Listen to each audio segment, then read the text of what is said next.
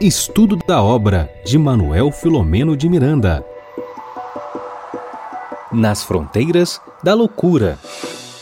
Olá, amigos, sejam todos muito bem-vindos de volta ao nosso projeto Espiritismo e Mediunidade. Denise, Bernardo, Regina, boa noite, meninos. Boa noite. Boa noite. Hoje vocês já perceberam que o mosaico está completo. Temos aqui a volta dos que não foram, né? Conversávamos aqui nos bastidores no final de semana, quando a gente fez o um estudo aqui separando conteúdo. O nosso querido amigo Bernardo Leitão com a gente aqui de volta. Você sabe que nas lives, Bernardo, a gente colocava o livro ali, a imagem, representando você de quando em vez, mas agora você está aqui de fato e de direito conosco, não é isso? É, não, eu via, eu vi. É, inclusive na última live, até falando sobre reunião, nessa questão de, de, de pontualidade, de férias. Então, assim, estava ali, como diz o Marcelo, multiplicando, né, dividindo para multiplicar. Muito bom. A gente sempre gosta de mostrar no início da nossa live, olha, a nossa obra, que é o protagonista da noite, a Denise Lino, como sempre, com a versão vintage né, da obra. E, e é esse é o nosso protagonista, esse é o nosso comandante, Manuel Filomeno de Miranda, que traça aqui um roteiro seguro, que é o roteiro que a gente está se servindo para poder fazer, então, o estudo aqui juntos, né? É, desse livro que é simplesmente sensacional. Sempre ao início dos nossos trabalhos, falando de livros, nós nos servimos de um outro. Trata-se desse opúsculo singular da veneranda Juana de Asbar, ou se você preferir, Juana de la Cruz, quando eu estive no México, está lá a imagem dela numa nota de 200 pesos. Dá-me uma Juana, dizem alguns. Né? Então, estamos aqui às voltas com a nossa querida Joana de Ângeles, que ela assina com esse nome e escreve, se serve da proficiência augusta do médium e humanista baiano Divaldo Pereira Franco. Eu vou pedir então ao Bernardo, que já começa trabalhando, né, meninas? Já começa trabalhando. A Denise concordou.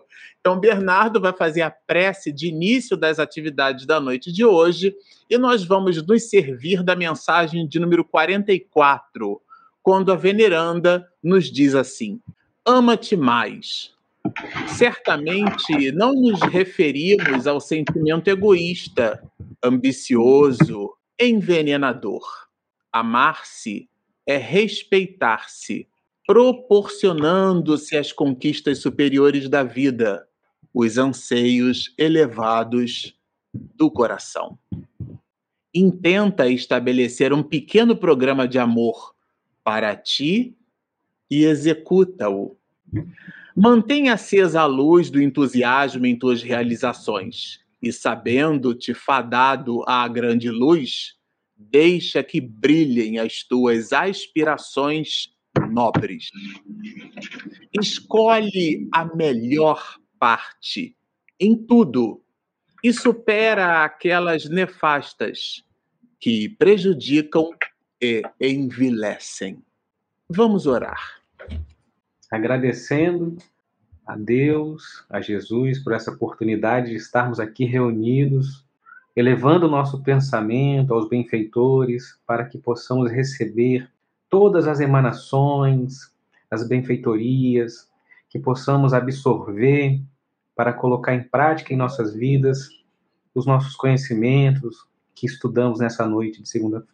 Segunda que assim seja.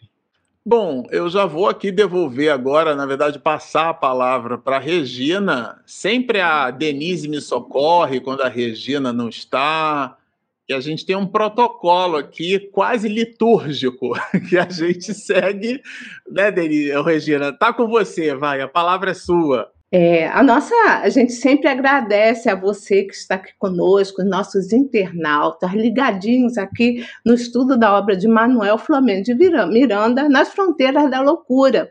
E nós também queremos agradecer a nossa gratidão aos nossos parceiros de, de transmissão que estão sempre ao nosso lado, ajudando, colaborando na divulgação da doutrina espírita.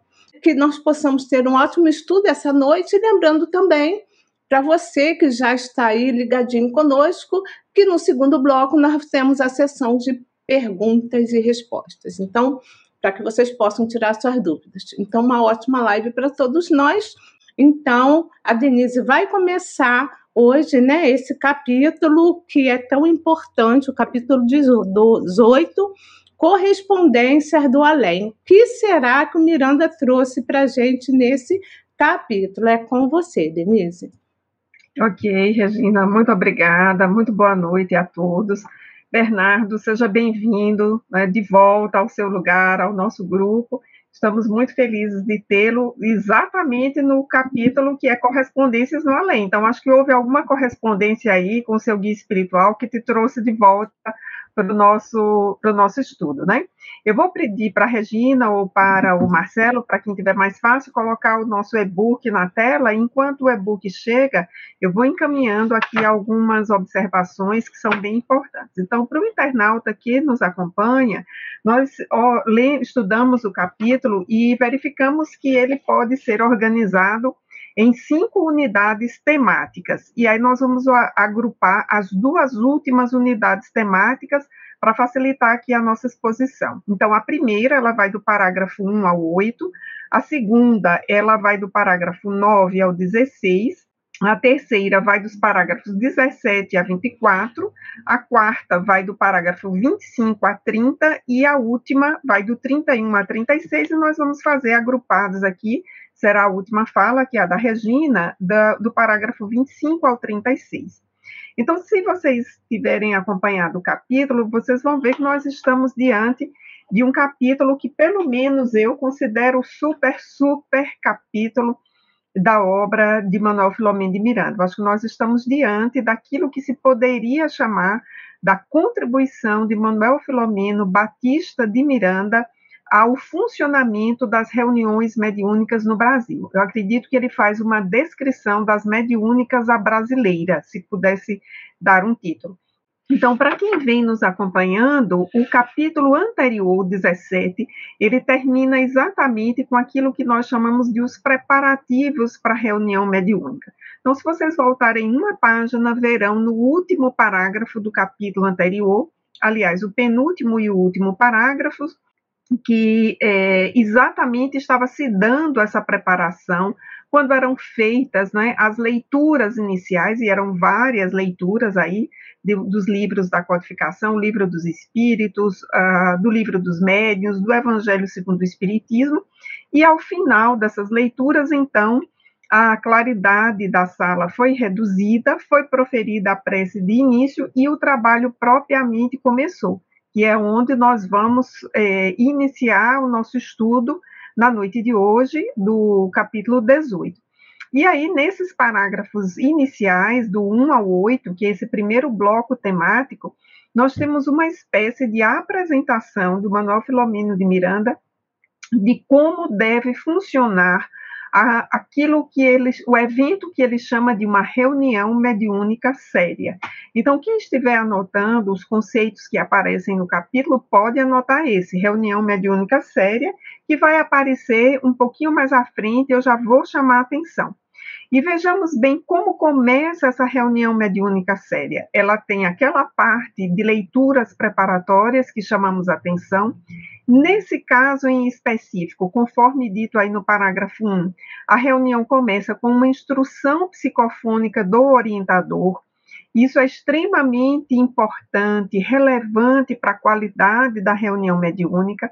Esse orientador é o Dr. Bezerra de Menezes, e a informação que o Filomeno nos traz é que ele se utilizou de abnegado médium que atua nos serviços de intercâmbio espiritual. Então vejam que essa fala do Dr. Bezerra de Menezes, ela é uma fala preparatória para dar o tom da reunião, que é o que nós vamos ver na sequência. Nós vamos passar para o parágrafo 2, né? Nós temos também uma informação muito importante nesse parágrafo 2, se alguém quiser anotar como resumo, eu diria que a palavra é singularidade, porque o nosso amigo Filomeno vai dizer que, como é certo que nada ocorre e se repete igual, o mesmo se dá no processo de despertamento após a morte. Então, esse processo ele é singular, o de cada pessoa é único para aquela pessoa, para aquele espírito. Assim como o nascimento, não existe um parto igual ao outro, ainda que os procedimentos obstétricos sejam aqueles adotados em rotina, mas cada parto que dá ensejo a um nascimento é único, porque ali está um espírito no seu processo de singularidade. E essas duas pontas, digamos, da existência, elas são muito importantes e elas falam da nossa história enquanto espíritos.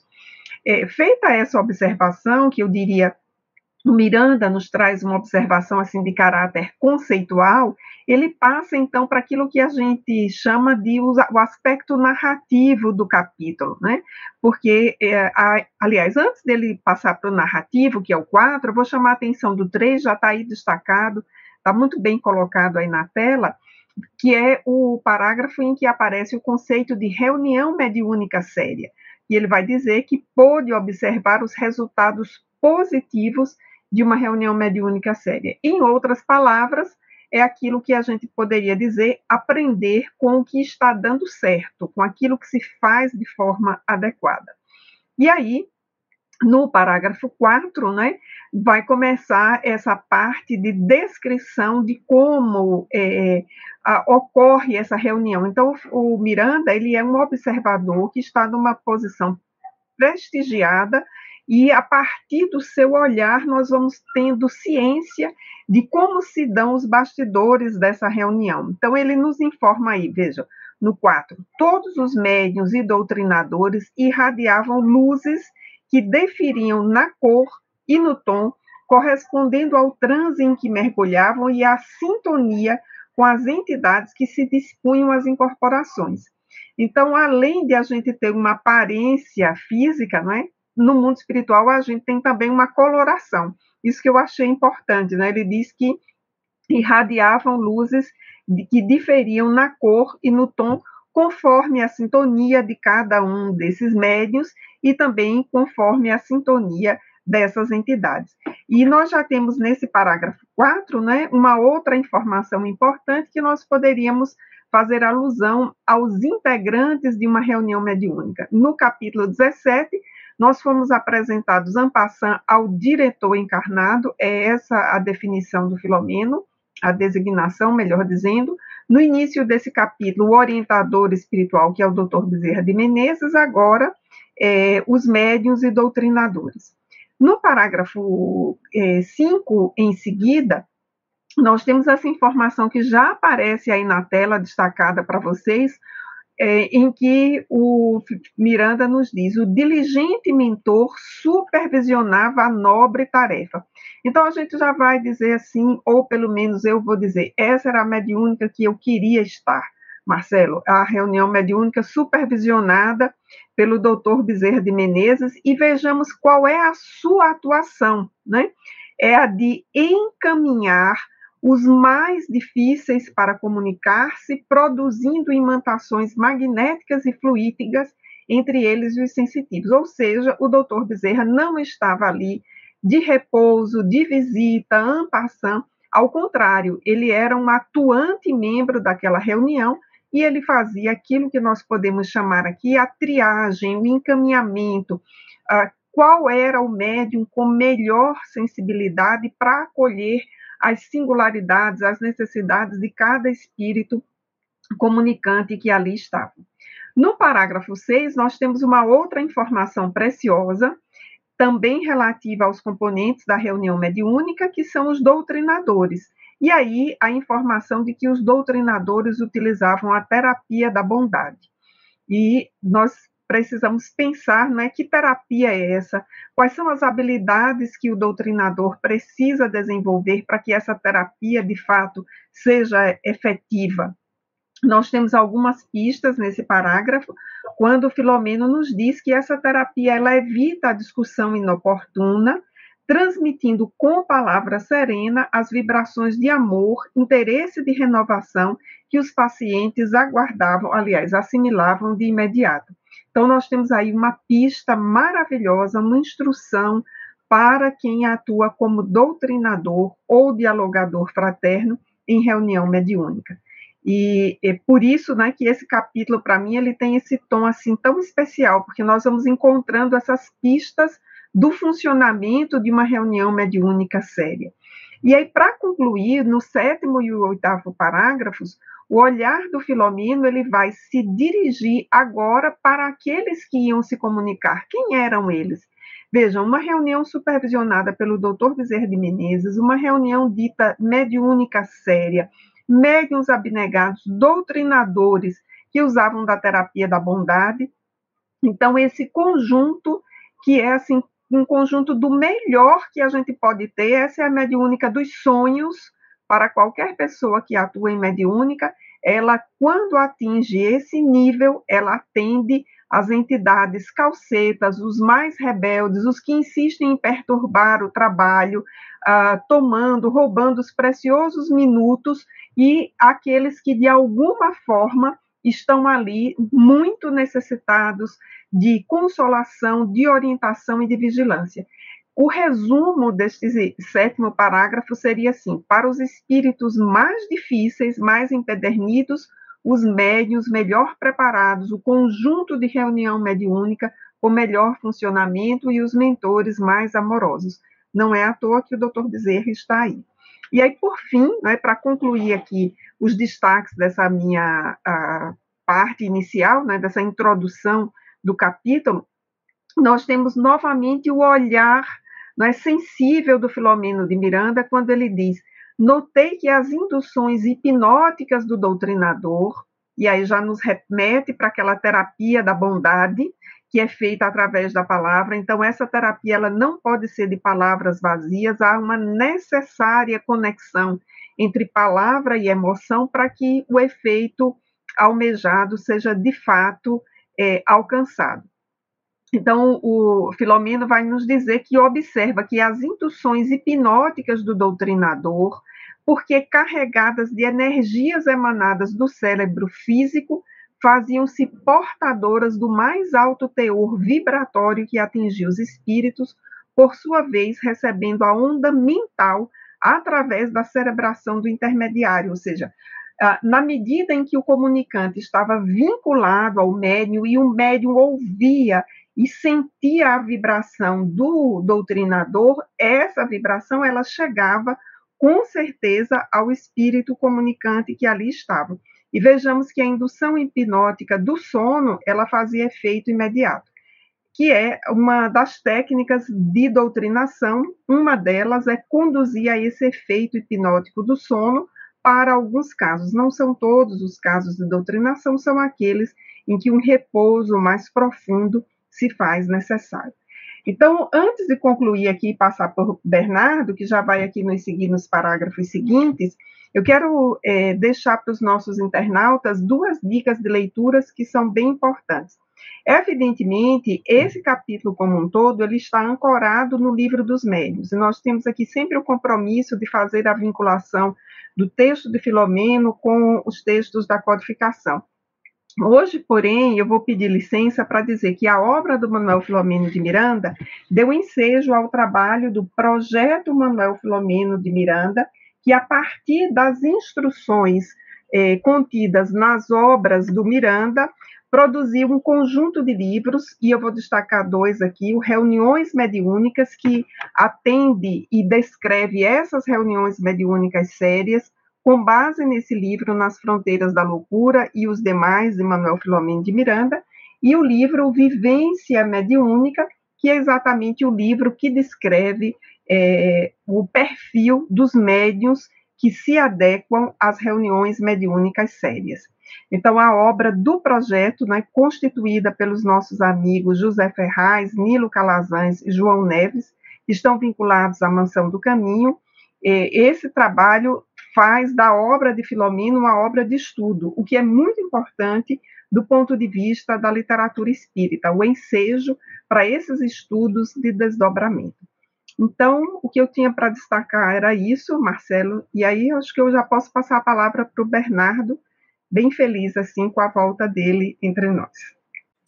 É muito bom, estou muito feliz de estar aqui com vocês e lendo, né, é, seguindo adiante no parágrafo 9, é, a gente começa aqui a observar, trazendo um pouquinho também do estudo passado, né, que, que foi apresentado o irmão é, Genésio, esse benfeitor da equipe, Dr. Bezerra de Menezes, ele convida Miranda a se aproximar, a acompanhar a atividade do médio Jonas, né, nós temos ali os jovens é, que sofreram os acidentes de moto, de carro, que estavam, é, como bem a gente já compreendeu durante todos os estudos, né, que é, morrer é diferente de desencarnar, estavam necessitados dessa atenção, desse, desse trabalho, dessa reunião mediúnica, pelas questões familiares, essas ligações, como a gente estava falando, as vibrações dos parentes que estavam chegando, né, e a forma qual eles desencarnaram. E aí, aqui, já trazendo também né, o, é, o livro dos médios, ali na segunda parte, no capítulo é, 29, tem assim a questão da, da, reunião mediúnica, né, que fala que é um, um, ser coletivo cujas qualidades e propriedades são resultantes dos seus membros, formando uma espécie de feixe, né? Ora, quanto mais homogêneo for esse feixe, mais força terá. Então a gente está falando desses, dessas pessoas, desses membros, dessas estão ali trabalhando nessa, nessa reunião mediúnica. Tem esse é, o médio é, Jonas e vai falando que esse companheiro, né, que esse médio movimentava com uma, uma relativa facilidade no seu desdobramento lúcido. Então, falando que era um médio que tinha essa facilidade de desdobramento, é, que tinha um trabalho né, é, importante ali, mas falando que estava ali também, né, falando como da propriedade desse médio. Então, assim, também falando sobre isso, né, que essa questão tem o Fonte Viva, é, que é o Pão Nosso, aliás, né, que tem ali uma mensagem do, do, do Emmanuel falando que a prática mediúnica requer cuidados permanentes, né, obtidos pelo estudo, pela experiência, a fim que a pessoa possa colaborar ainda de forma simples nessa tarefa da regeneração da humanidade. Então, assim como qualquer trabalho terrestre, pede sincera aplicação, né? Então, você vê aqui que nessas palavras aqui no, no, no parágrafo 10, enfim, nos é, seguintes, falando sobre o médio Jonas, essa, essa questão que é um médio, então, assim, dedicado, comprometido, que tem o seu esforço no bem, no conhecimento, né? Tem pelas, pelas palavras que Miranda vai trazendo aqui para a gente. Então, vai falando sobre isso, vai falando sobre quando também já traz para a gente né, o jovem acidentado na moto, para começar a, a, escrever a sua carta, enfim, começar a psicografia desse, desse, desse, disso, né, as dificuldades que ele tinha, a forma como ele estava ali, né, ainda enfermo, as, as suas vibrações, mas ele era conduzido por, pela sua tia, que estava ali também é, amparando, né? Então, assim, os benfeitores, auxiliando para que ele pudesse é, colocar ali, trazer as informações é, no, no, no, qual seria muito importante, né? Então, assim, é, e aí vai descrevendo todo esse cuidado, né? É, da forma como era ditado escrito. Então, assim, é, veio também, quando, quando eu estava lendo isso aqui, é, um documentário chamado As Cartas de Chico Xavier, para quem é, gostaria de entender um pouco, né, como é que, é, de relatos de pessoas, né, quem não teve oportunidade de participar de uma reunião bem única, quem está chegando ou está conhecendo pela primeira vez a doutrina espírita, né, tem esse documentário muito forte com pessoas que receberam essas cartas, né, é, do Chico. Então aqui me veio isso e é, vem descrevendo durante todo esse processo, né, como a questão do controle, do, do, do da, da, da, questão de, de estar ali auxiliando para que ele pudesse colocar essas palavras, enfim. Agora, outra coisa, como bem traz sempre Denise, né, nada é por acaso na obra de Miranda, assim como o nome do médio Jonas, isso me ficou na cabeça. E aí, assim, é, eu fiquei assim, Jonas, será que tem alguma coisa a ver? Será que essa história tem a ver a gente pode fazer alguma ligação com o profeta Jonas da Bíblia, né? E aí, fazendo esse estudo, tem uma passagem é, de Mateus, no capítulo 12, do versículo 38 ao 42, que Jesus está falando ali com os apóstolos, enfim, e tem um diálogo onde eles pedem sinais, pedem mais provas de Jesus, né? Querendo estão na dúvida, né? Se o trabalho, se a missão está correta, se está feito, se, tá, se eles estão no caminho, né? Então Jesus diz nessa, nessa passagem, coloca, né? é, diz como se fosse essa geração que não o compreendia, como eles não estavam aceitando as condições de Jesus, como se fosse uma, é, uma geração que adulterava as, as mensagens dele, né? e ele fala assim: ó, nenhum sinal será dado, exceto o sinal do profeta Jonas. Então, assim, por que, que Jesus respondeu, né, falando que não seria dado mais nenhum sinal, exceto o do profeta Jonas? Quem foi Jonas? O que aconteceu com ele quando ele recebeu esse chamado? Lembrando que Jonas, em primeiro, primeiro momento, assim, ele recebe um chamado, uma missão de Deus, mas ele recusa, né? E aí ele passa três noites sobre um grande peixe, né? Enfim, é, e aí, através daí, ele tem a sua redenção. Então, a gente tem, fazendo essa ligação também com o filho é, do homem, Jesus, que também passou três dias e três noites também no centro da terra, é, porque a gente tem a carta, a primeira carta de, de, de, de Paulo, né, do, do capítulo 3, do versículo 18 a 24, que fala que Jesus, depois de crucificado, ele ia aos umbrais, né, nas regiões dos mortos, é, para, para levar a mensagem consoladora. Então, feito como Jonas, na metáfora né, dos três dias, Jesus também ficou ali três dias, né, para poder voltar trazendo essa lição, essa grande lição, né, que a morte é, é, existe, mas os mortos não, né? Então, assim, a questão da, da, da imortalidade da alma. Né? Então, Jesus fala disso. E aí, fazendo essa reflexão com o médio Jonas, que está fazendo o que ali naquele momento? Levando os sinais, levando a mensagem. Então, a reflexão que a gente fica aqui, é, se colocando, né, a gente trazendo para a nossa vida, para se quando for participar de alguma uma, uma reunião mediúnica, ou quando está passando por uma situação que aí a gente pede sinais, a gente pede provas, e, e o que, que a gente faz quando a gente recebe? Então, colocando aqui, é, entendendo a dor dessas pessoas que estão ali, sofrendo com um parente, com um ente querido que desencarnou, né?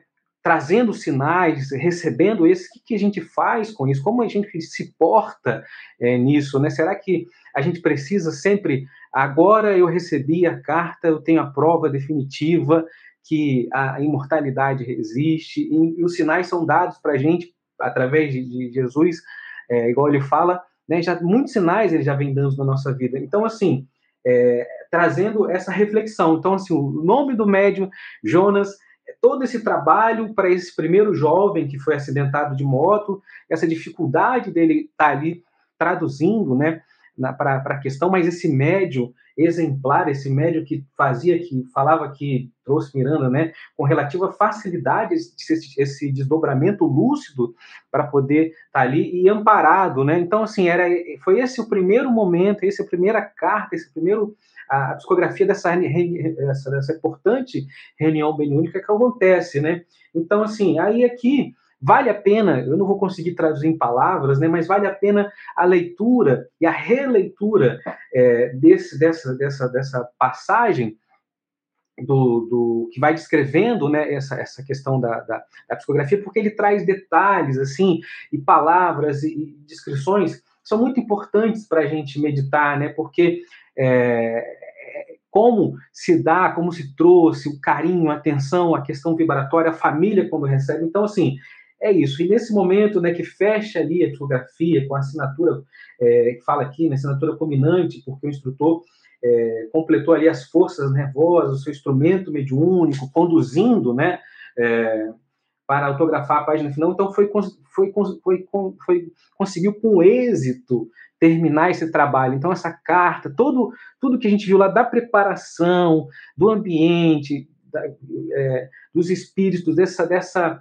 da, da, da preparação, antecedendo a preparação para a reunião, falando o que ia acontecer, para chegar ali é, com êxito de ter essa carta, essa psicografia na mão, e, e, aí fica essa reflexão, né? O que vamos fazer quando recebemos ou quando pedimos sinais, se não, se não estamos é, observando os sinais das nossas vidas, ou quando recebemos os, os sinais, é, seja através do, de médium, seja através, enfim, é, dos nossos amigos é, benfeitores, o que estamos fazendo, que, que, como nos portamos com esses sinais. Então, para mim, ficou, é, nesse momento, quis trazer para a gente refletir sobre isso, sobre é, esse ato de caridade para a humanidade, né? como bem diz aqui também Emmanuel.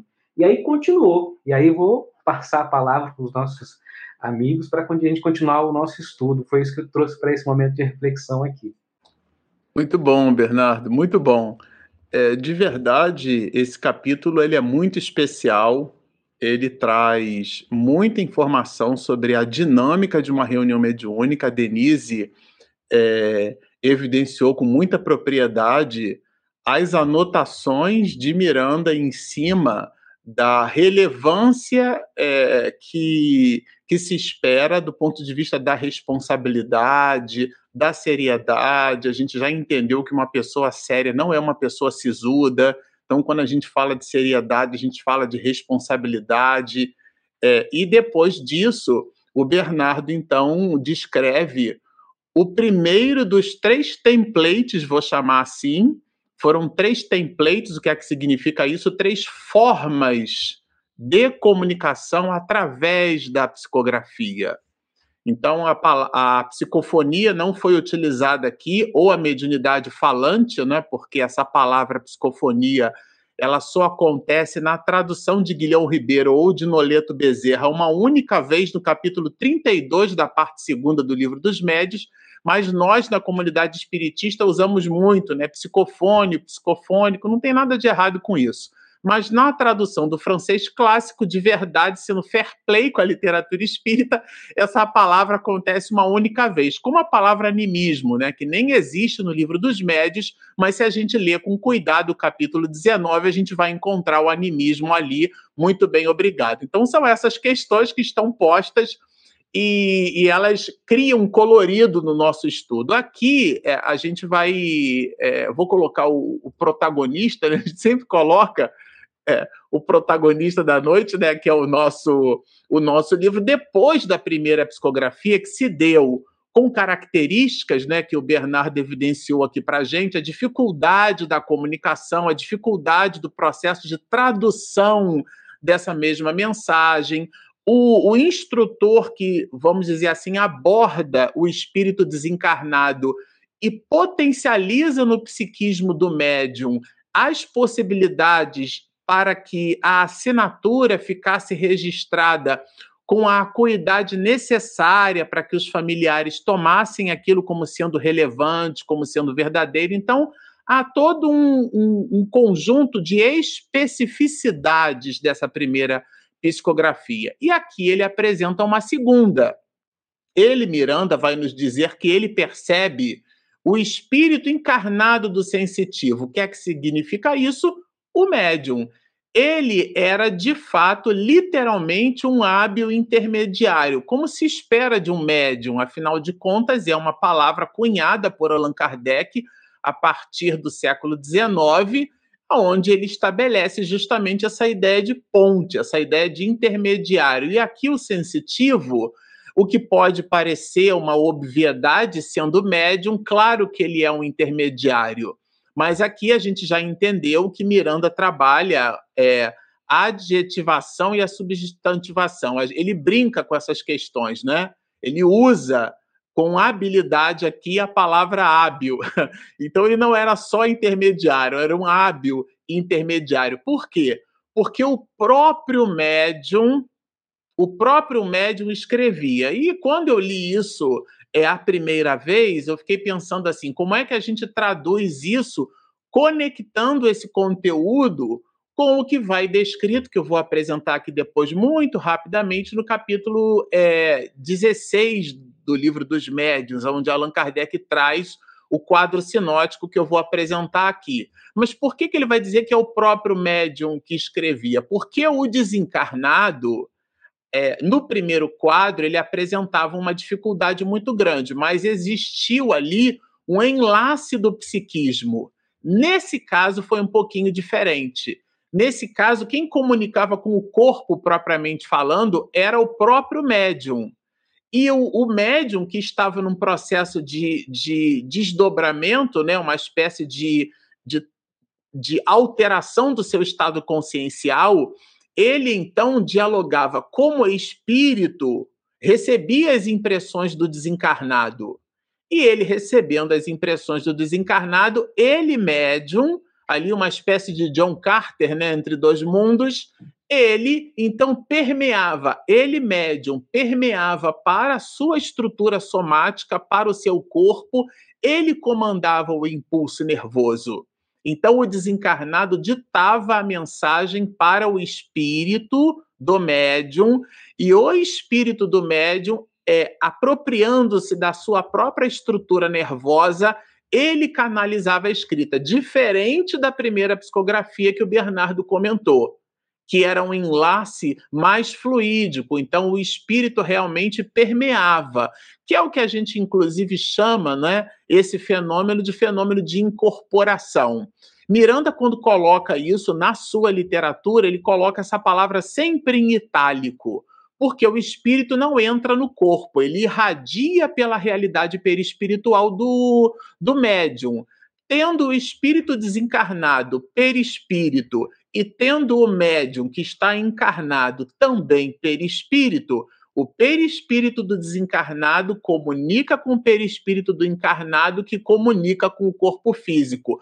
Mas há nesse acoplamento uma espécie de conexão com a estrutura nervosa do próprio medianeiro. E nesse caso ela não se deu.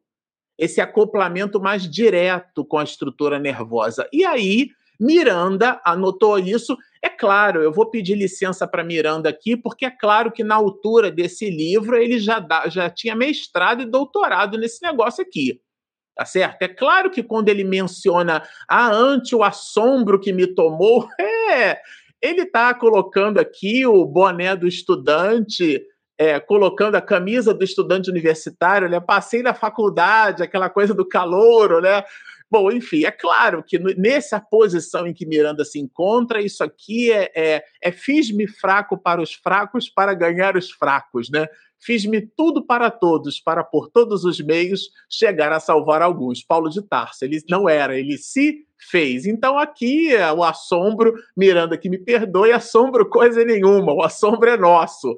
O diretor com D maiúscula que foi uma, uma observação bem notada e anotada pela Denise, a gente imagina tratar-se do próprio diretor Mor, com M maiúscula também. Estamos falando do Dr. Bezerra de Menezes, que é quem a gente imagina esclarece para nós, não para Miranda, repito. E ele esclarece assim: a grande sensibilidade do perceptivo, estamos falando de um médium dotado de uma acuidade medianímica é, incomum, tá? É, a abstração feita ao aspecto de moralidade desse médium, é a ideia do padre, né? Sempre que eu falo desse assunto, eu gosto de lembrar do padre. O padre é a pessoa que vai à reunião mediúnica com pontualidade, com assiduidade, com disciplina, com responsabilidade com estudo. Essa é que é a ideia é, do comprometimento, do respeito, da seriedade. Não é uma pessoa sisuda então, esse médium Jonas aí, bem lembrado, a conexão brilhante feita pelo Bernardo, é um padre, tá certo? E ele, então, é, sofreria, veja, sofreria, porque a comunicação não se deu da forma como se deu a primeira que o Bernardo comentou. Ele sofreria danos graves no aparelho somático. Se a indução fluídica do comunicante, ou seja, do espírito desencarnado que sofreu o acidente e que então vai revelar para a família a sua condição, é, dando ali um halo de alento, né, de conforto, estamos vivos e tudo mais. Se, essa, se a mecânica do processo medianímico se desse igual ao primeiro template, isso esgotaria a, a, a é, vamos dizer assim, a, essa indução fluídica seria geraria assim sérios graves perturbações, né? Assim que, que a explicação do Dr. Bezerra Menezes se faz. O caro Jonas, aí ele dá uma explicação para quem ainda está com dúvida.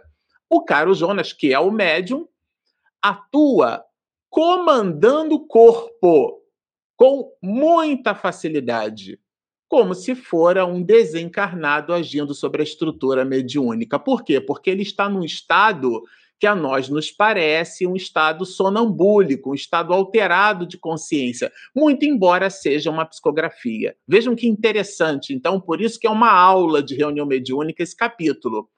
Agora, por outro lado, se a gente poderia ficar em dúvida, né? É, capítulo 24 da parte segunda do livro dos médios, o maior escolho depois da obsessão é o da identidade dos espíritos. Será que realmente foi aquele espírito que escreveu? A palavra escolha aqui significa empecilho, tá, gente? Então, a comunicação, diz-nos o doutor Bezerra, é fiel, tanto quanto seria uma carta que diligente escriba, quer dizer, escrivão, né, o escrevente, melhor dizendo, traçasse sob ditado de uma pessoa analfabeta. A pessoa não sabe escrever e alguém dita. Só que a pessoa que escreve, escreve ipsis verbi. E ela escreve exatamente do jeito que ela está percebendo. Claro que com, com talvez com adorno de concordância verbo nominal e tudo mais, ou então não, ele escreve literalmente ali. Mas é, é o texto colocado traduzindo o pensamento da origem. E ele encerra para nós aqui, é, nos dando uma ideia, né, justamente de que a mediunidade, o fenômeno medianímico, tem sutilezas.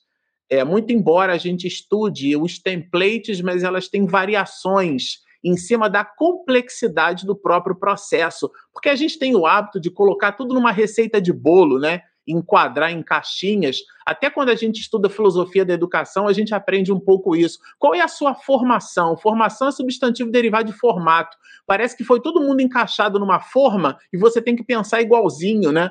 Então a gente acaba fazendo um pouco isso com o conhecimento espírita, estabelece templates prontos e aquilo escrito na pedra. Não. Há muitas sutilezas no fenômeno mediúnico, e aqui Miranda traz a segunda dessa terceira sutileza do fenômeno mediúnico, que eu já já vou entregar para a, a Regina. Regina, me dá mais alguns minutinhos que eu queria trazer aqui para vocês o seguinte: o, a informação que está contida nessa obra aqui, olha, Livro dos Médiuns, no capítulo 16, Allan Kardec. Eu já falei sobre esse capítulo algumas vezes. Médiuns especiais não são pessoas VIP, tá?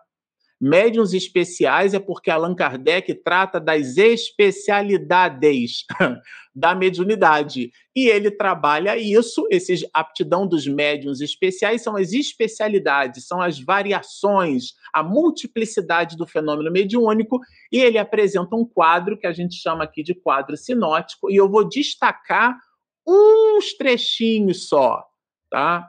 É, desse quadro, desse quadro sinótico Deixa eu pegar aqui, olha. Vou fazer um, um. Ah, sim, mas aqui eu vou fazer uma coisa legal, olha. Vou ampliar para a gente poder olhar.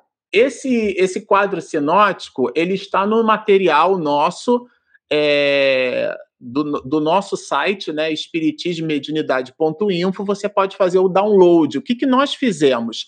Nós usamos uma ferramenta de mapa mental, eu vou diminuir ele para vocês terem uma ideia de como é que é nós pegamos todos os itens do capítulo 16, que Allan Kardec chamou de quadro sinótico, e nós usamos uma ferramenta de mapa mental, o X-Mind, o nome da ferramenta, mas não importa, pode ser qualquer uma. Aqui, por acaso, foi essa.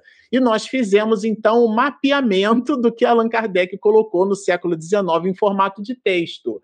É, na variedade de médios escreventes, que é essa coluna que está na esquerda aqui, olha que interessante nós temos cinco variedades de médios escreventes. Esse número que está aqui do lado corresponde à quantidade de variações, tá?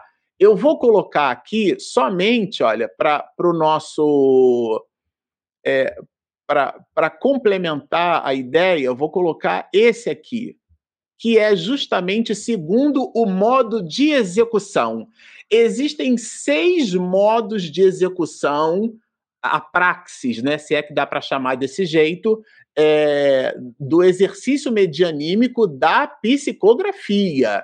E aqui são seis, olha. Geralmente a gente lembra é, de três.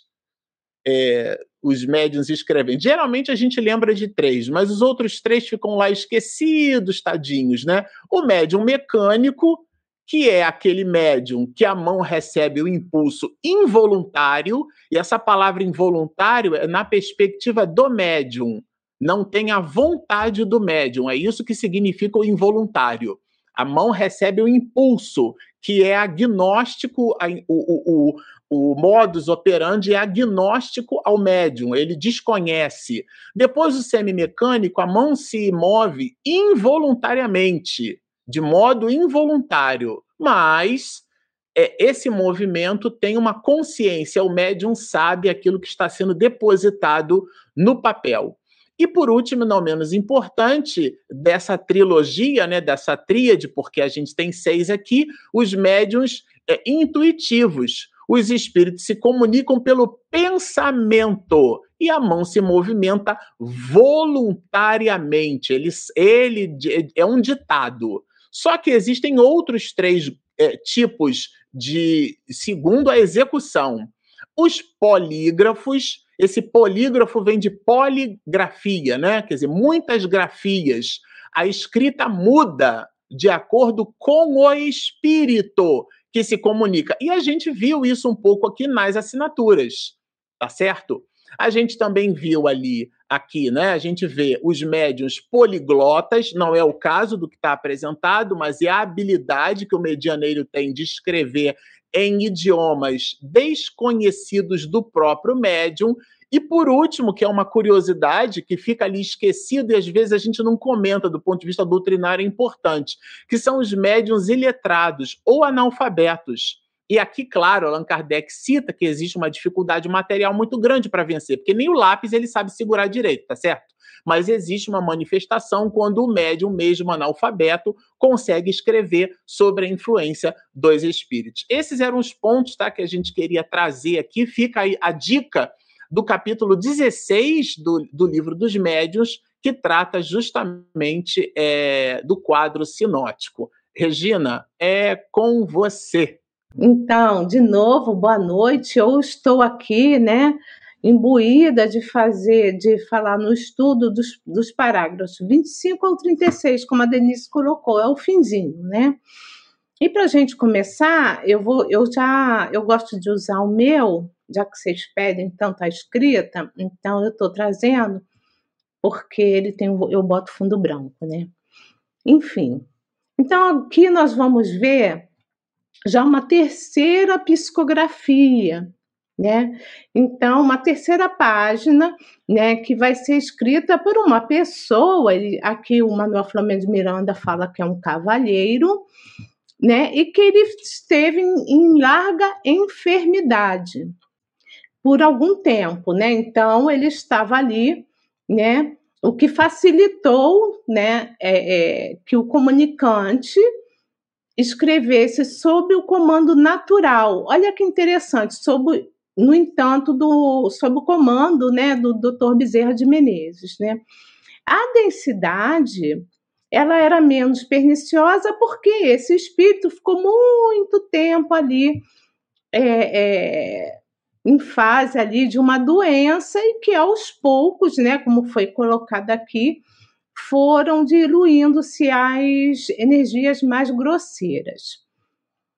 E durante aqui as comunicações psicofônicas dos mais sofredores, Miranda fala que ele percebeu que a palavra de orientação dirigida aos que se manifestavam alcançava os outros doentes que sintonizavam na mesma faixa de necessidade espiritual.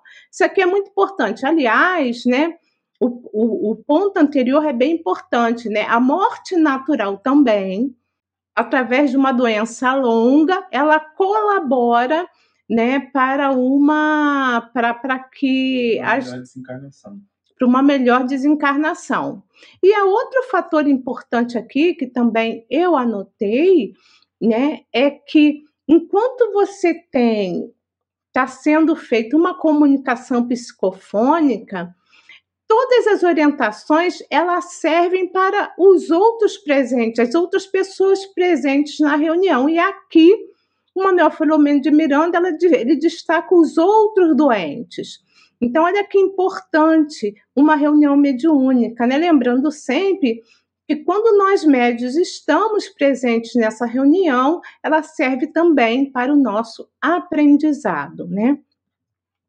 E, simultaneamente, o Manuel Flamengo de Miranda fala que o atendimento ao nosso lado realizava-se também com eficácia. Né? Então, tudo estava correndo muito bem ali naquela reunião mediúnica.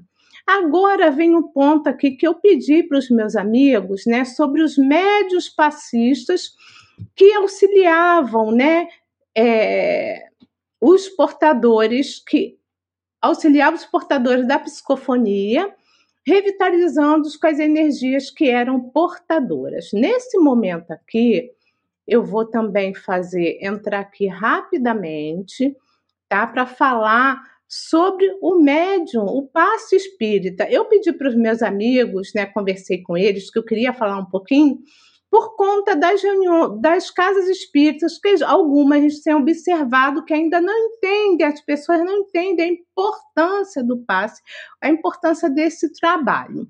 E aí eu trouxe, né, lá na, na 176, é a primeira, no livro dos médios, a questão 176, que está subdividido em vários, em vários itens, então ele coloca assim: pode-se, sobre os médios curadores, pode-se considerar-se as pessoas dotadas de força magnética como formando uma variedade de médiums? Tá? Aí ele vai responder bem facinho, não há o que duvidar. Entretanto, logo no segundo item, o médium é o intermediário entre os espíritos e o homem. Ora, o magnetizador, aurindo em si mesmo a força de que se utiliza, não parece que seja intermediário de nenhuma potência estranha. Então, olha que interessante, existe o magnetismo, isso é muito importante, mas o médium, ele quando tem a ajuda, o auxílio da espiritualidade amiga, o que, que vai acontecer? Vai acontecer que o médio, a força que vai ser utilizada ali no sentido da ação, do magnetismo, ela vai se expandir, tá? Aqui, né, como já falei, pela ação dos espíritos, tal, tal, tal. Então, aqui também, né, a gente vai ver que ali no livro dos médios que ele fala o seguinte: invocas um bom espírito que se interessa por ti e pelo teu doente e ele vai aumentar a tua força e a tua vontade. Dirige o teu fluido, fluido e lhe dá as qualidades necessárias. Olha que coisa interessante. A gente sempre vai precisar, independente se somos médiums com, com alta carga de magnetismo ou não, da ação desses espíritos amigos, desses espíritos voltados a esse tipo de trabalho no plano espiritual. Aqui está pequenininho, eu sei, tá? E eu também queria lembrar, antes de falar dos requisitos, que o passe espírita ele é muito simples. A gente, é, o passe é simplesmente o quê? Uma imposição de mãos. A gente não vai falar que técnicas de passes, nada disso, porque aqui é bem rapidinho, tá? E é, e é uma técnica que era usada, ensinada por quem? Por Jesus, como a gente vê nos seus evangelhos. Né? Então, essa prática, ela na, lá atrás, na cura lá do, do cristianismo primitivo. E o passe, ele não comporta encenações, gesticulações, que a gente vê por aí, né? E que, ao, que estão geralmente esses médios passistas ligados às antigas correntes espiritualistas de origem mágica e feticista, né? Então, assim, isso eu achei interessante falar, e na execução da tarefa que lhes está subordinada, para os requisitos básicos de um médium passista, tá? não, no plano espiritual, no plano espiritual, quem fala isso é Aulus no, no livro Missionários da Luz, tá? de psicografia de André Luiz. Então, o mentor falando de psicografia de Chico Xavier, né, de autoria de André Luiz. Então, o Aulus ali, daquele grupo, era o mentor daquele grupo, então ele fala que o médium passista, o médium no plano, o, o tarefeiro no plano espiritual, né, ele precisa rele, revelar determinadas qualidades de ordem superior e certos conhecimentos especializados, tá? E o servidor do bem, mesmo desencarnado, não pode se, se, não pode satisfazer em semelhante serviço se ainda não conseguiu manter um padrão superior de elevação mental contínua, que é uma condição indispensável para essa, essa, essas faculdades radiantes, né? Agora, por que, que eu quis trazer isso também? Porque o médium, a gente vê muito em casa espírita a preocupação com os médiums ostensivos, na reunião mediúnica, que é importantíssimo, principalmente com os médios psicofônicos e psicográficos, e a gente acaba esquecendo desse médium importantíssimo que precisa tomar uma série de cuidados, né, que é o médium passista. Tá? Então, o médium passista no plano material, né? O que que, olha o Aulus continuando, ele está ali dando as dicas, né? Necessita ter grande domínio sobre si mesmo, espontâneo equilíbrio de sentimentos, acentuado amor aos semelhantes, alta compreensão da vida, fé vigorosa e profunda confiança no poder divino. Mas aqui, no caso específico do plano, dos médios, né, o Aulus coloca, dos médios passistas, né, no plano material, ele vai dizer o seguinte, que nesse caso, a boa vontade sincera também, ela atua, né, é, é, ela pode ser muito importante para esse médium no seu trabalho coisa que no plano espiritual, essa boa vontade sincera, ela precisa estar tá muito mais além para esses tarefeiros que estão ligados a, a, ao trabalho de cura, né? Então, eles exige mais, é, é, tem mais exigências para o tarefeiro no plano espiritual. E o preparo do médium passista, né? É sempre bom, é muito simples, gente. Primeiro precisa o alto passo. O que, que é isso? É uma oração. Ao iniciar um passo, porque vocês já viram por aí como é que é? Então não é assim, ah, eu vou aplicar o passo, eu estou ali na cantina da casa espírita, conversando com fulano, brincando, ciclando, e aí, vamos tomar passo. Aí corre todo mundo para aplicar o passo. Não é isso, tá? Então ele precisa, tá, primeiro, fazer uma oração, né? Muito importante que ele vai, vai entrar em sintonia com o plano superior, né? E ele mesmo vai, vai praticar a, a, a limpeza ali do, do seu próprio envoltório, tá? Então, ele fazendo essa ligação com as regiões vibratórias superiores, então ele vai, vai fazendo toda aquela é, vai se imaginando que está sendo banhado por uma luminosidade que vai envolvendo todo o seu corpo, é, o, todo o seu corpo, tá? Começando da cabeça até os pés. É muito tranquilo também, tá? E aqui são alguns requisitos que eu não vou falar, porque são só apontamentos sobre os requisitos desse médium passista, né? Então ele precisa assim sempre estar bem né? Na, quando ele for aplicar o passe, a atmosfera fluídica dele tem que estar boa, precisa ser o médio que tem assiduidade, pontualidade, precisa estar bem de saúde. Eu sempre falo isso, né? Quando a gente no passado fazia seminário de passe, a pessoa precisa estar bem, não se dá aquilo que a gente não tem, porque o que acontece? Quando o médium não está em condições de aplicar o passe, e mesmo assim ele vai aplicar, os amigos espirituais, eles isolam aquele, aquele médium. Né? Então, ele vai tirar as energias de outro médium passista e não dele. Então, a gente vai dar trabalho para os amigos espirituais. Né? Precisa ter segurança do que está fazendo, responsabilidade, precisa ter uma alimentação mais frugal. Acabei de falar isso, a gente cansava de ver isso, todo mundo na cantina, comendo, tomando café, se empanturrando, aí vamos aplicar o passe. Então, precisa ter preparo, precisa ter repouso, precisa estar ali em contato com o outro, né? Com bom vestuário, precisa estar limpo. Precisa estar limpo, viu, gente? Precisa ter estudo, estar sempre em oração, né? Então, é, as responsabilidades de um médium passista é extremamente grande, assim, importante, é alta responsabilidade. Então, que o médium passista não fique, não fique pensando que ele está atrás do médium psicofônico, isso tem também, né? É. Atrás do médium psicógrafo, do médium desenhista, sabe? A atuação do médium passista numa reunião mediúnica ou mesmo antes das palestras públicas é de profunda importância, tá? E para terminar essa parte, essa parte aqui relativa ao passe, eu trouxe uma mensagem de Jesus, né?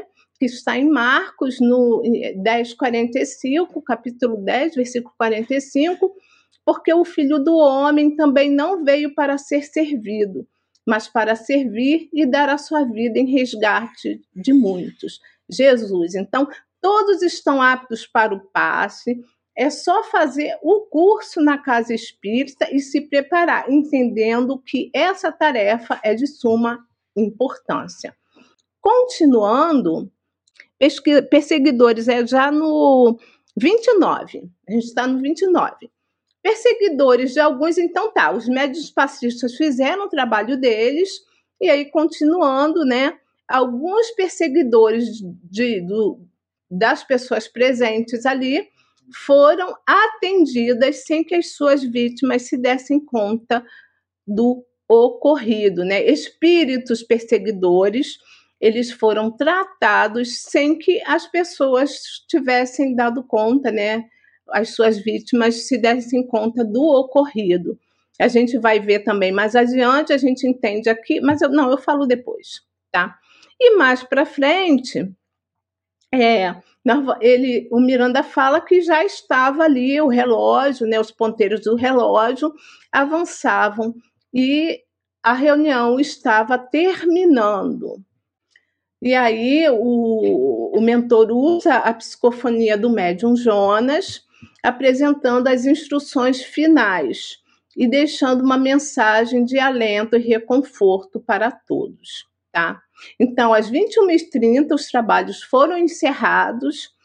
E aí a gente vai ver que as luzes né, foram acesas e as psicografias foram lidas sob emoção geral de hinos íntimos de gratidão a Deus. Então aqui a gente nós entendemos que essa reunião mediúnica era uma reunião onde havia ali é, era aberta para alguns algumas pessoas. Então a gente percebe que especificamente essa reunião ela tinha os médiuns, os tarefeiros e alguns convidados.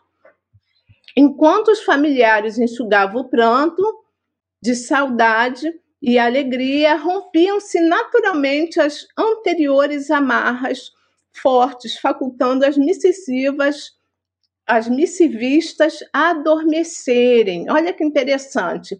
As pessoas receberam a, as, algumas pessoas receberam as suas comunicações, aqui especificamente a gente está estudando sobre as três, é, três psicografias, né, sobre a ação do nobre infatigável mentor, né, que os preparava para remorrer e avançar na direção da felicidade que a todos nos aguarda. Então, os familiares ficavam mais tranquilos, tá? E essa tranquilidade, ela o que que acontecia? Ela agia diretamente no que? Naquelas espíritos que estavam ali doentes, estavam ali em tratamento na reunião mediúnica, e aí sim deu condição nessa reunião para que o doutor Bezerra de Menezes, né, preparava realmente, como ele fala aqui, para remorrer, para que eles pudessem seguir em frente na direção da felicidade que a todos aguardava. Então eles ficaram esse, mais algum tempo, né? Esse grupo ficou ainda algum tempo ali para o encerramento da tarefa. E no último parágrafo, parágrafo, o Miranda fala que a alucinação carnavalesca prosseguia acelerada cá fora no mundo das das formas.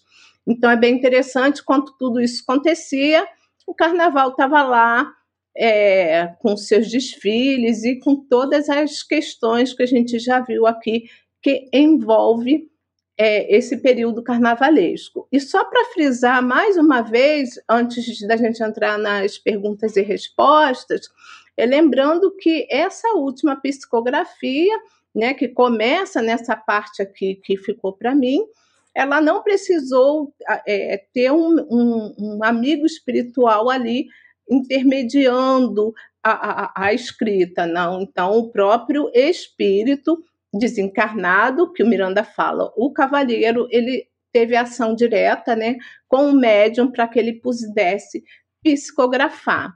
Então, sem mais delongas, eu vou colocar aqui a vinheta de perguntas e respostas. Momento de interação. Perguntas e respostas. Bom, a primeira pergunta é da Maria do Resgate Medeiros. É possível um espírito, logo após o seu desencarne, digamos um dia ou dois, mais ou menos, comunicar-se através da mediunidade de alguém? A Marcela está falando para passar para a Denise. É com você, Denise. Ok, Maria do Resgate. Muito obrigada pela sua pergunta. Ela é muito significativa porque ela indica que você está acompanhando o capítulo e que você trouxe uma pergunta bem pertinente ao conteúdo que nós estamos estudando hoje.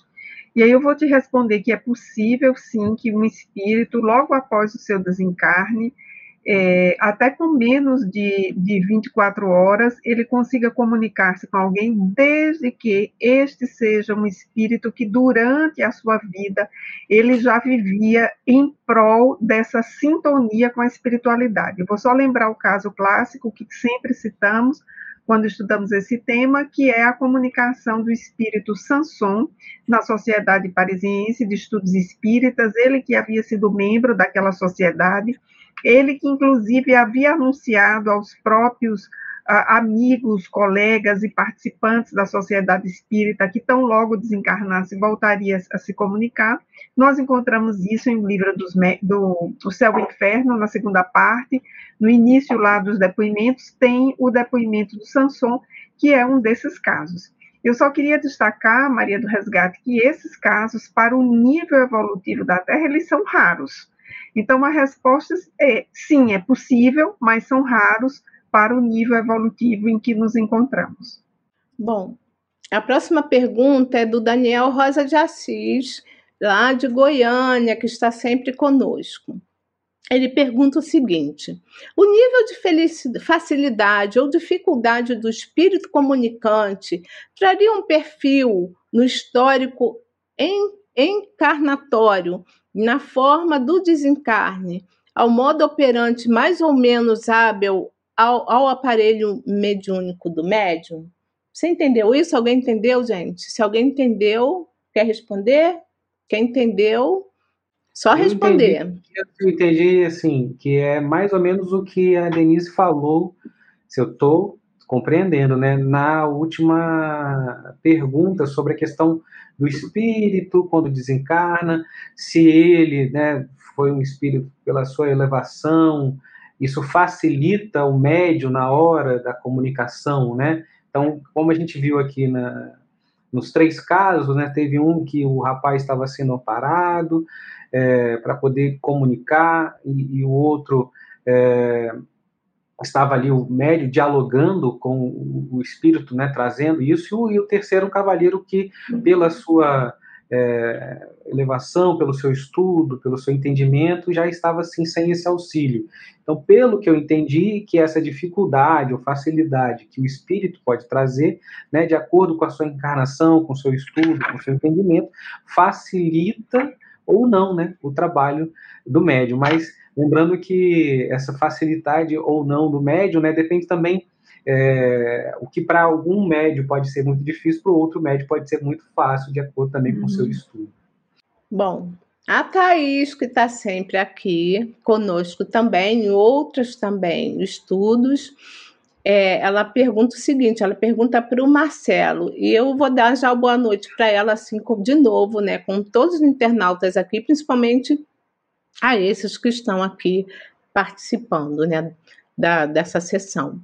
Marcelo, posso dizer que eu, dentro da reunião mediúnica, o médium, estou sempre e eternamente educando a minha mediunidade? É, a palavra educação é uma palavra ampla, né, Thaís? A gente encontra no livro dos médiuns o desenvolvimento, é a palavra desenvolvimento. Muita gente no meio espiritista não gosta dessa palavra. Eu, particularmente, a encontro no livro dos médios, não tenho nenhuma encrenca com ela. Agora, o que Allan Kardec faz é uma distinção. Porque quando você desenvolve uma habilidade, a repetição, o, a, o, o, a técnica da repetição, né, a repetição, o exercício leva à perfeição, do ponto de vista plástico, do ponto de vista das habilidades materiais, a mediunidade ela se desenvolve, mas ela pode estar, não é que está, ela pode estar desconectada com o aspecto de moralidade. Então são coisas assim que quando a gente fala de educação, a gente é, meio que pretende é, abraçar o, os múltiplos aspectos né, que, a, que a mediunidade ela traz. Eu, eu coloquei aqui o quadro sinótico, lá no capítulo 16, que fica a dica, Allan Kardec coloca, inclusive, os aspectos de moralidade. E lá nos aspectos de moralidade, ele abre, ele vai falar dos médiums imperfeitos e dos médiums bons. Super recomendo a leitura. E é, e é nesse pacote de alegrias aí é que está a palavra educação. A palavra educação vem de educar, né? Tirar de dentro. Então, nesse sentido, somos nós que desenvolvemos as próprias habilidades. Não é um exercício exógeno. Não é o fato de você estar no ambiente que você está se educando. É como você absorve aquele ambiente. Como é que a gente lida com as idiosincrasias do ambiente. Porque duas pessoas estão na mesma posição e elas podem ter, inclusive, experiências diferentes, é, eventualmente assimilando o mesmo fato. Então, uma, ela busca, né, na dificuldade, é, no próprio exercício mesmo, ela vai buscando naquele incômodo, que é eventualmente você sentir aquela preguiçinha e suplantar a preguiçinha pela responsabilidade, é você fazer uma engenharia social não colocando nenhum compromisso. Hoje eu falava com a minha irmã ao telefone, ela dizia assim: eu tenho algumas noites minhas que estão tomadas. Umas é porque eu dou aula no Estado e a outra é porque eu vou para reunião mediúnica. A outra é porque tem reunião pública na casa espírita. Quer dizer, a minha irmã ela, ela colocou na agenda dela que aquelas noites estão comprometidas com aquela atividade. E se alguém convidar a gente para qualquer coisa, a nossa resposta vai ser não porque nós já assumimos um compromisso. Isso é um mecanismo, é um processo, Thaís, de educação. A Lisete Adelino, ela pergunta, ela fala o seguinte: são três, três perguntas, não é perguntas, três itens no chat, né? Regina, não considero o passe algo tão simples. Acredito que tem tanta importância quanto. Você concorda? Lisete, Ótima pergunta. Eu já até coloquei aqui que é de suma importância, né? Porque a gente vai estar, os médios passistas vão estar colaborando, né? Na questão da cura, tá? E vai estar trabalhando com esses espíritos que estão voltados para esse trabalho, que não é qualquer espírito. Então, acho muito importante. Mas também eu queria falar para todos que é, como o Aulus coloca também nesse livro Missionários da Luz, é, boa vontade no plano dos encarnados, né? Ele ajuda muito também. Por que, que eu estou falando isso? Porque quando eu fiz o curso de passe na minha casa espírita, para eu poder aplicar passe, isso já aconteceu há muitos anos atrás, eu fui a única da turma que terminou o curso e não foi aplicar face. Eu fiquei meses sem aplicar passe. Por quê? Eu achei que eu não tinha nenhuma condições moral para poder, eu não tinha nenhuma moralidade para poder ser médium passista, de tanto que eu entendi da importância desse passe. Mas isso também está errado, porque quem, qual de nós aqui é, é, encarnados vai estar tá nessa condição dos tarefeiros na área do passe, na área da cura? né, é muito complicado. Então, eu fiquei meses sem aplicar o passe, até que, pela necessidade, eu fui forçada a fazê-lo no momento que não tinha nenhuma outra pessoa é, é, que na casa espírita e tinha uma pessoa passando mal ali. Então, assim, é de suma importância, mas a gente precisa entender que com educação, com disciplina, com estudo, nós vamos poder ser bons instrumentos aí na mão aí desses do, da espiritualidade amiga, ok? A próxima é do Anderson, pergunta é do Anderson Quirino. É possível treinar na casa espírita para a prática mediúnica, por exemplo, para a escrita? Digo aquele que nunca fez tal trabalho. Você pode responder esse, Bernardo? Posso responder sim. É, eu acho que o que uma Regina falou ali, né? É, tem, é, a gente passou, fazendo um disclaimer aqui, trazendo assim, a gente passou por um momento que as casas espíritas estavam fechadas e aí, como é que se dá esse trabalho? Como é que se dá, né? Como é que eu vou atrás? Enfim, colocando isso porque, assim, a questão do, do trabalho mediúnico, trazendo o que a gente viu aqui em relação ao médio Jonas e a importância que se dá através do estudo e através é, do seu conhecimento e da sua moralidade, né? Então, assim, isso, para a pessoa que está ali sentindo isso no seu íntimo, né? Ah, eu acho que tem algo ali que, que eu tenho sentido, né? A reunião mediúnica parece que está me chamando, esse trabalho parece que está me chamando. As casas espíritas, né?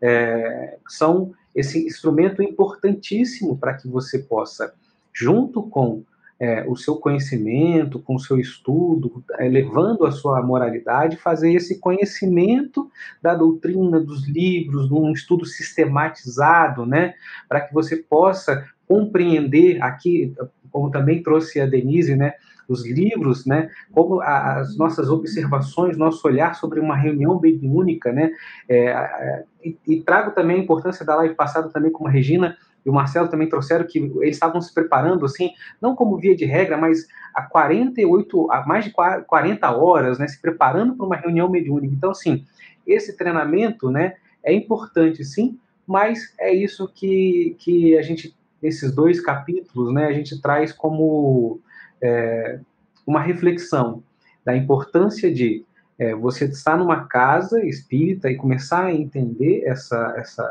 estar com esse chamado, né, para fazer, fazer treinar, mas a importância da moralidade junto com isso. Então, eu acho que fica que assim a casa espírita é importante é, nesse trabalho, mas como a gente falou, né, a casa espírita fechou. Como é que fica o trabalho mediúnico? Não tem mais. Então, assim, é, tem aqui um, um, um caminho para que a gente possa meditar sobre a questão da sistematização do estudo junto com a prática.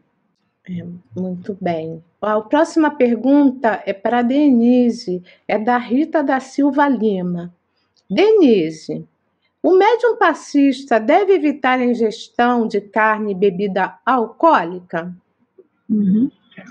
Essa é uma, uma, ótima questão da Rita, e antes de respondê-la, vou só pedir licença aqui à Rita e aos amigos para fazer uma breve digressão e voltar para a pergunta do Anderson, para exemplificar para o Anderson o que ocorreu comigo. Quando eu comecei, há muitos anos atrás, a fazer o estudo e a preparação para a reunião mediúnica, Bernardo, imagina, eu tinha a pretensão de ser uma médium psicógrafa, né? E aí, assim, muito ingênua, muito inocente, né, muito sem aquela leitura aprofundada da doutrina espírita, eu imaginava que eu seria uma médium psicógrafa, né, uns exercícios que surgiram um tanto aleatórios, um movimento no braço, mas o que ocorria? Na época, é, eu estava fazendo um trabalho profissional que exigia que eu escrevesse muito.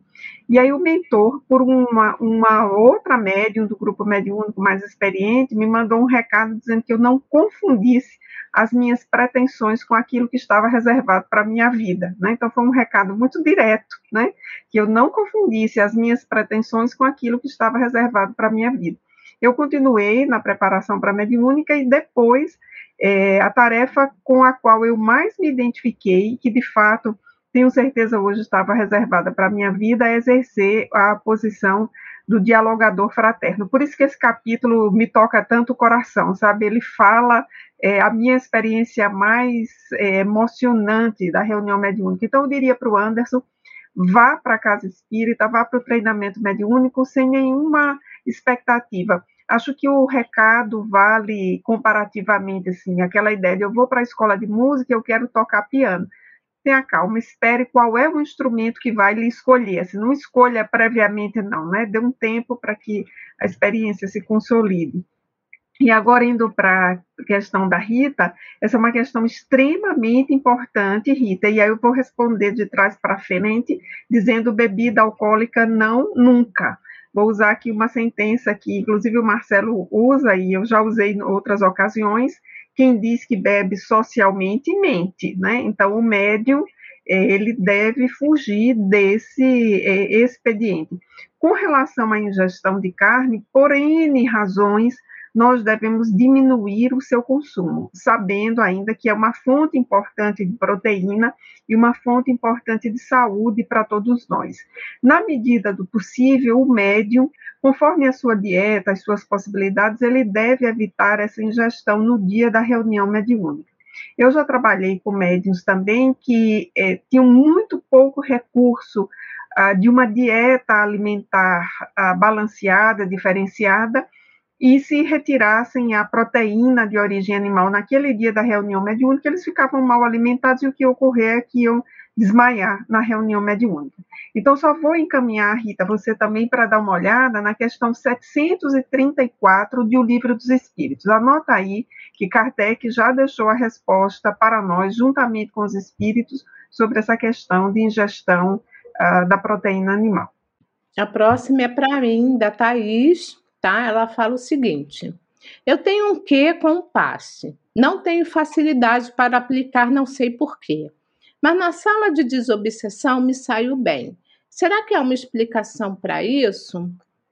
Assim, Thaís, é que você prefere, né? A sua preferência, a, a Denise acabou de falar aí, né? Você tem mais preferência para atuar na reunião do desobsessão, preferência sua, do que ser médium passista, mas basta lembrar que todos nós podemos fazer esse trabalho de médium passista e basta lembrar também, como a Denise acabou de falar e como foi narrado aqui né, nesse estudo colocado aqui, que é de uma importância muito grande, então precisa ter toda uma preparação, como qualquer atividade relacionada à reunião mediúnica. Por quê? Porque se você vem né, com o corpo, né, com, com ingeriu, ingeriu, né, como o Marcelo fala, né, muita feijoada naquele dia. Vamos falar uma coisa pesada, né, uma feijoada, assim.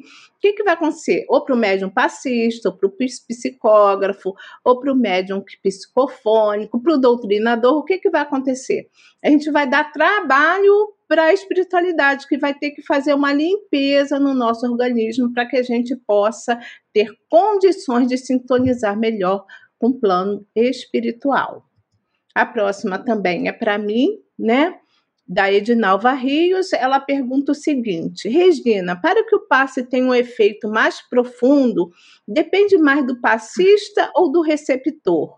Obrigada.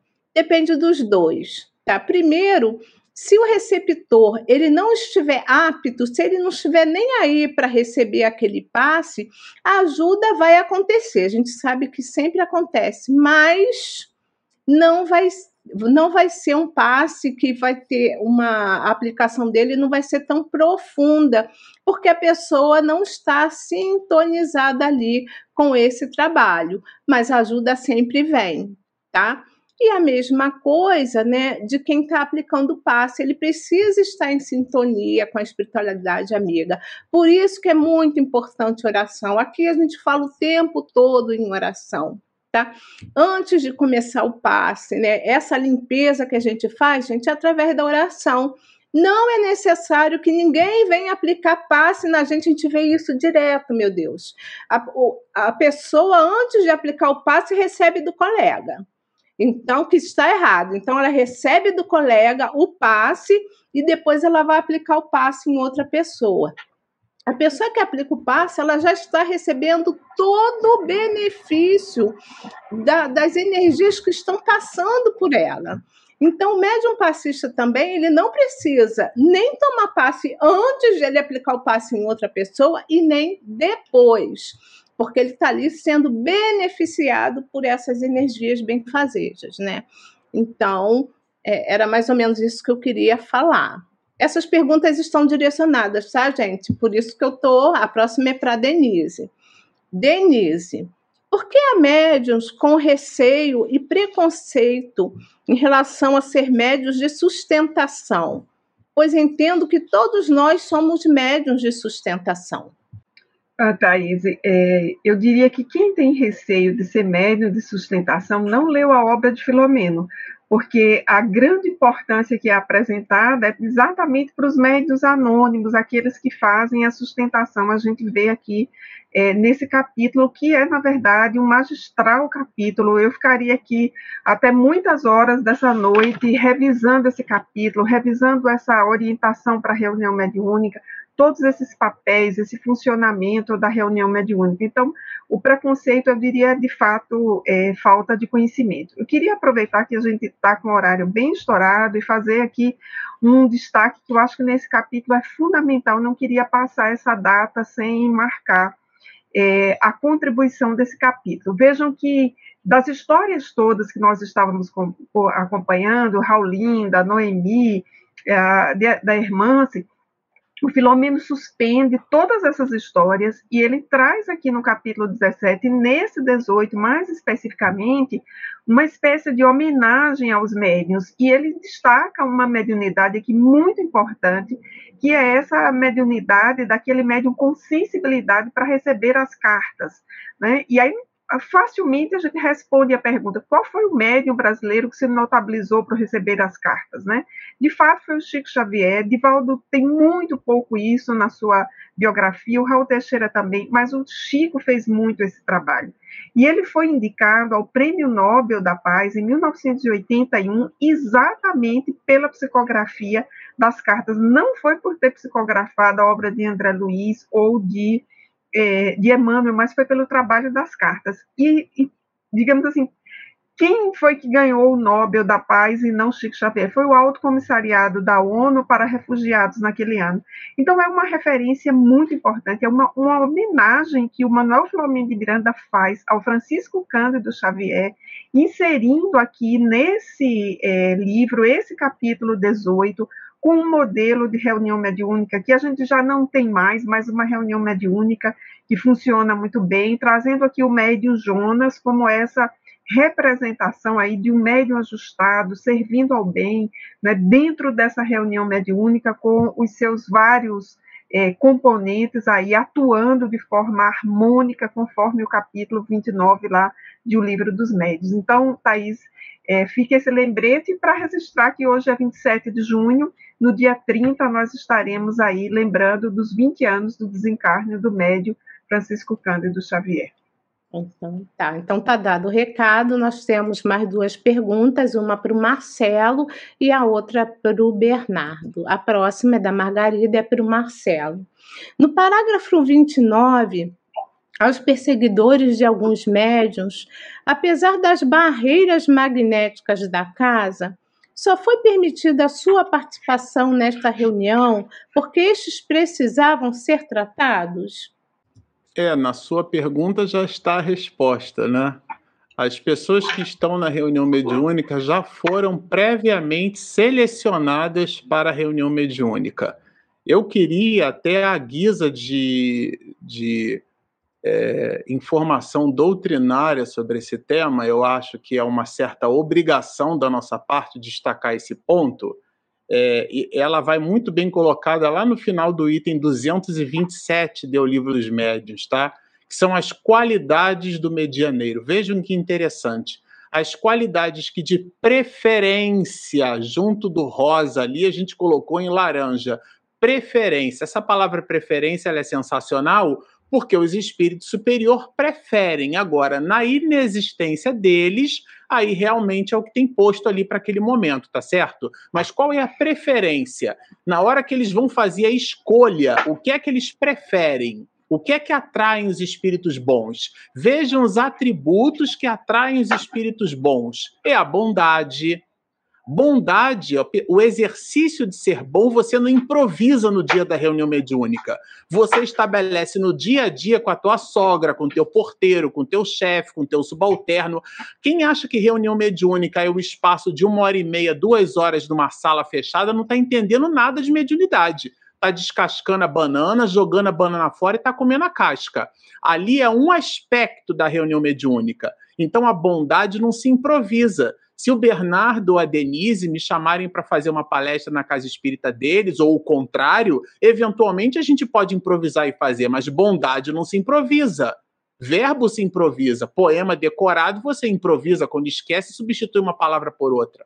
Mas aqui, benevolência não se, não se improvisa. Vejam, simplicidade do coração. São atributos. Isso aqui é humildade. O amor ao próximo. A gente passa e dá bom dia para o porteiro e o desprendimento das coisas materiais. Será que eu podia fazer uma tatuagem de borboleta aqui no meu pescoço? Todas as vezes que a gente coisifica a nossa espiritualização, a gente não está entendendo nada. Tem nada de errado com fazer tatuagem, mas quando o alvo, quando o teu móvel, quando as suas ações estão em cima dos alcoólicos, então estão em cima dos entorpecentes, da coisificação da vida, é para o médium objeto ou deve ser objeto de preocupação, e isso naturalmente nos distancia dos espíritos bons. Vejam que aqui não tem qualidade, atributo intelectual. Ao contrário, os defeitos que nos afastam deles são o quê? O orgulho, comigo é assim, falou eu devolvo mesmo.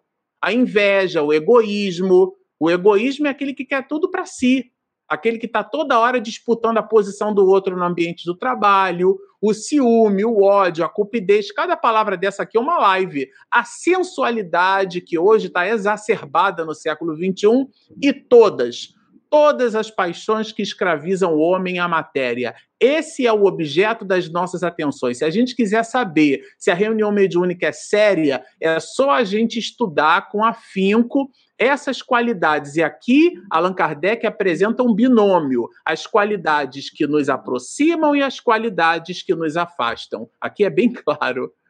É, a última pergunta da noite é para o Bernardo, que também é da Thaís tá? Bernardo, porque infelizmente as pessoas que fazem privilégios a tal pessoa que senta na ponta ou senta naquele tal lugar. Achei engraçado. Porque, afinal, estamos tal todos na mesma navegação. Ótima pergunta, só sorri porque eu já vi isso muitas vezes. Com você, Bernardo. Se, se, é, se é o que eu estou pensando, é a questão de a gente trazer para a casa espírita os nossos atavismos e nossas experiências da vida cotidiana, de reservar espaço, senta aqui, lugar especial. É isso? Se, eu não entendi bem. Porque, assim, em, em algumas reuniões mediúnicas tem, assim, lugares fixos, né? Quem senta na ponta, é lógico, né? Tem alguns que precisam ter essa posição mesmo, mas é nem sempre também é necessário. A gente participa de uma reunião mediúnica que a gente senta cada hora no lugar. Então, enfim, ah, mas então essa é coisa do mesmo, lugar, eu vou sentar na regra, né? cabeceira, né? entendeu? O médium é. tal vai ficar ali, é isso. É, eu entendo Já de respondeu. duas maneiras.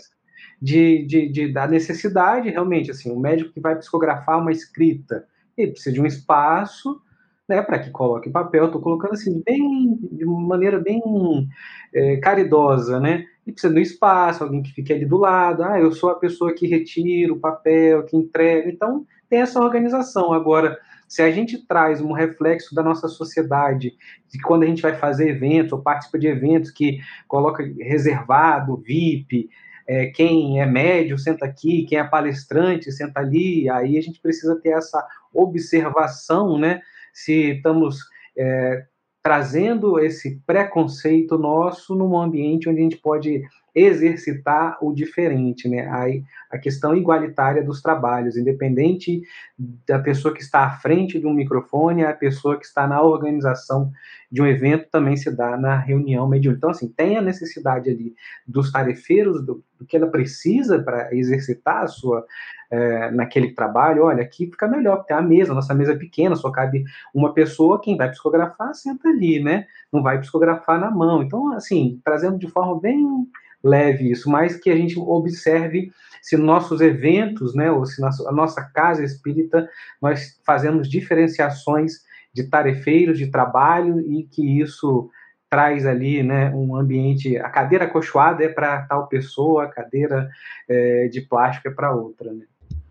Bom, vocês observam que é um capítulo que, se a gente olha ele aqui, né, tem 36 parágrafos. Foi essa divisão que a gente fez.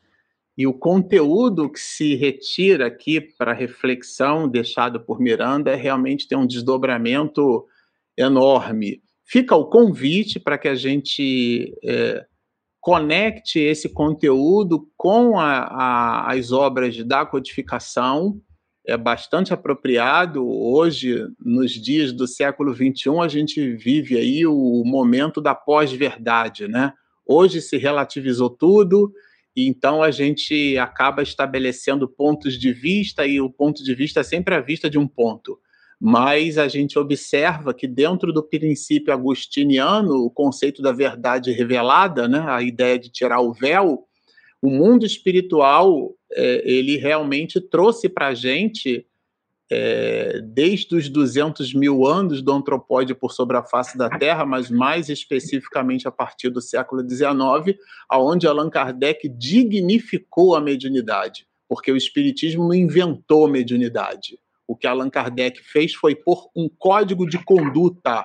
E ele está no maior tratado de parapsicologia que a humanidade já tomou conhecimento. Trata-se do livro dos médiuns, e Manuel Filomeno de Miranda, altamente conectado com toda a estrutura doutrinária espírita, traz para a gente, nessa história romance, nesse livro, várias aulas. Aqui, esse capítulo é mais uma dessas aulas que nos faz voltar à fonte, porque aí a gente fica então com esse colorido, né? Trabalha uma relação intertextual e vai amplificando a nossa condição de assimilar o conteúdo espiritista. A gente fica muito satisfeito realmente pela oportunidade de serviço. Sempre que a gente termina aqui o nosso conteúdo, as nossas lives, a gente gosta de lembrar que se você nos assistiu né, até aqui, você está nos assistindo, gostou do que ouviu, da dinâmica do trabalho, as observações do Bernardo, sempre as colocações profundas da Denise, o conteúdo inusitado e reflexivo de Regina. Se você gostou da dinâmica do trabalho, mas você ainda não se inscreveu, então a gente pede para você clicar ali embaixo inscreva-se. Do lado tem o sininho para receber as notificações e a gente também pede para que você clique no joinha, mas não é o joinha para Regina, para o Bernardo, para Denise, para o Marcelo. Não, é o joinha para o Miranda, é o joinha para a doutrina espírita, para que o nosso conteúdo seja descoberto, seja sugerido para as outras pessoas. Então, quando você clica no gostei, às vezes tem várias pessoas conectadas e a gente olha a quantidade de likes, ele é menos de um terço, porque a pessoa assiste é normal isso, mas a gente reforça aí o convite. Dá o like porque ajuda o motor do YouTube a nos indicar para as outras pessoas. Por último, não menos importante, vale lembrar que nós temos o nosso aplicativo, ele é gratuito. Ele está disponível na Google Play, se você tem Android, e na Apple Store se você tem iOS, né? Se você tem um telefone da Apple. Então, para todas essas plataformas, você baixa o nosso aplicativo Espiritismo e Mediunidade. O nome é compridão, você vai encontrar logo o, o, o ícone é, do nosso aplicativo, o M colorido, né? E você pode fazer o download que você terá todo o nosso conteúdo na palma da sua mão. Ah, sim. Regina está me lembrando aqui para a gente é, não esquecer do livro dos médios. A gente está dando continuidade às nossas lives. Todas as quartas-feiras é, nós estamos estudando a obra agora, na quinta e última temporada, o livro dos médios. Bom, sem mais delongas, nós vamos encerrar a live da noite de hoje. Eu vou pedir à nossa querida Denise para fazer uma oração nos engalanando aí com as reflexões do encerramento da noite, Denise. Aqui. Então, vamos orar. Elevemos o nosso pensamento a Jesus, exercitando a nossa correspondência com o alto e externando a nossa gratidão a Manuel Filomeno de Miranda, ao Dr. Bezerra de Menezes e a Divaldo Franco por ter psicografado esse conteúdo tão precioso, tão rico e ao mesmo tempo tão consolador. Senhor, nós externamos aqui o que está em nosso coração nesse instante. A profunda gratidão por esta obra e por este capítulo em especial. Se conosco, Senhor, hoje e sempre.